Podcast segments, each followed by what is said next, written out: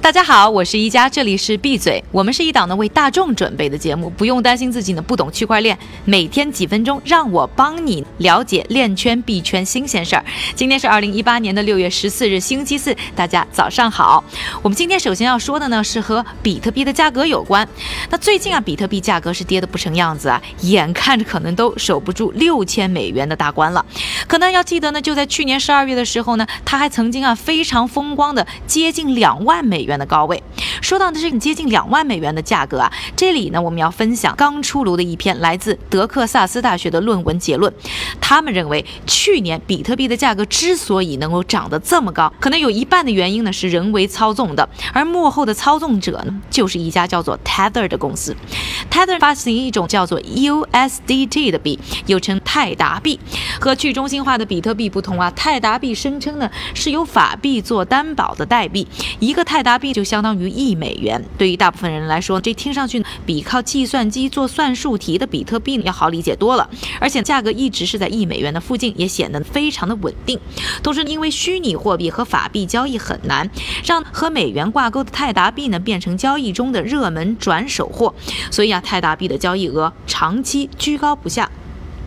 而德克萨斯大学金融学教授约翰·格里芬和搭档呢，通过算法研究了 Tether，也就是泰达币的交易分布，同时又对比了比特币价格的走势之后呢，得出了惊人的结论。在说到他们到底如何操纵之前呢，我们首先要介绍一个新人物，就是交易所 Bitfinex。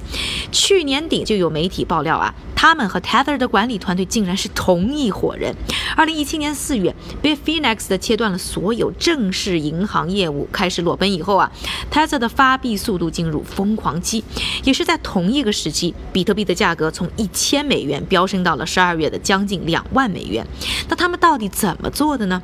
一般泰达发币后就会进入 Bitfinex，一旦比特币的价格出现下跌以后呢，我们就会看到啊，包括 Bitfinex 等一批交易所同时出现大量的泰达币来购买比特币，把价格往上拉起来。但是比特币价格呢，在冲高的时候，我们却看不到很多人同时出售比特币来买泰达，好像泰达就只有一个作用，就是给比特币拉价格。这个节奏啊，完全不同于正常的市场表现，因为一般是有一个对称性的表现，更像是被人为操纵了。其实币圈早就对泰达和 Bitfinex 疑心重重，比如说这个一比一的美元账户到底在哪里呢？此前呢，虽然这两家公司呢也曾被监管部门请去核查，但也没查出个一二。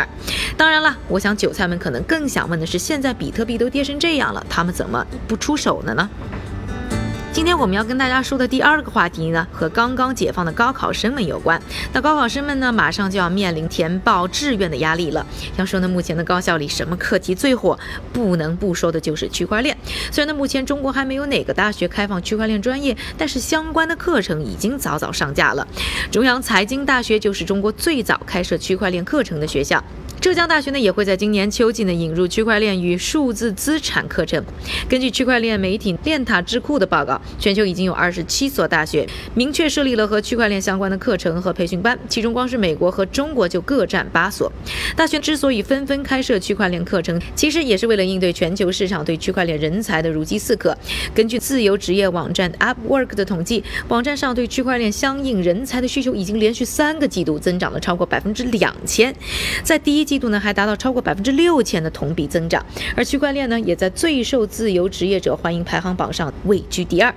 那具体来说，区块链领域到底需要什么样的技术人才？根据科技媒体硅谷密探的分析，白皮书写手、区块链社区管理者、开发者社区人才、区块链技术工程师、机器学习工程师、交易所分析师等等，应该算是最热门的几个职业。同时呢，IBM 还曾经撰文提出，要成为区块链相关人才必须具备的十大基本的素养。那在我们的创业美国微信号上呢，回复区块链工作，你还可以读到 IBM 的完整文章，了解一下你还缺哪些基本素养。跟大家聊完了今天的两个大话题以后呢，下面请出我们的韭菜哥为大家说一说啊币圈链圈的一些快讯以及价格的最新走势。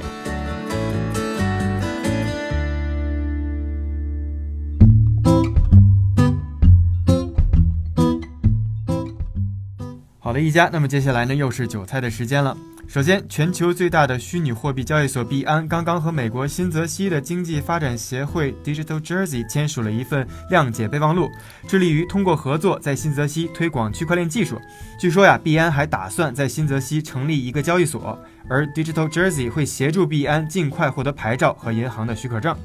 第二条快讯，位于老挝首都的万象加密货币交易所成为首家获得现金与加密货币交易认证的机构。这个交易所啊，还计划在今年七月推出配备了加密货币交易功能的 ATM，而这个 ATM 机啊，可以向客户提供包括比特币、美元在内的七种货币的提取和交易服务。第三条快讯，美国市场情报公司 Greenwich Associates 公布，二零一七年全球的金融机构在区块链研究和产品开发领域的预算增长了百分之六十七，而百分之十的机构把预算增加到了一千万美元甚至更多。他们还同时预测，超过百分之七十五的项目会在未来的两年内从概念验证转向实际应用，是不是很值得期待呢？第四条快讯：京东金融联手华泰证券、兴业银行，建立了全球首个资产证券化联盟链。而这次合作啊，也意味着京东金融 ABS 云平台区块链底层技术得到了升级。最后再来给大家说一说今天的币价走势。根据 Coin Market Cap 的数据，截至北京时间六月十四日零点的二十四个小时里面，排名前一百的数字货币依然在普遍下跌，而下跌幅度最大的是游戏和社交应用 Loom Network，下滑的幅度达到了百分之十六。感谢韭菜和我们的精彩分享，感谢大家的收听，我是宜佳，明天记得和我一起继续闭嘴。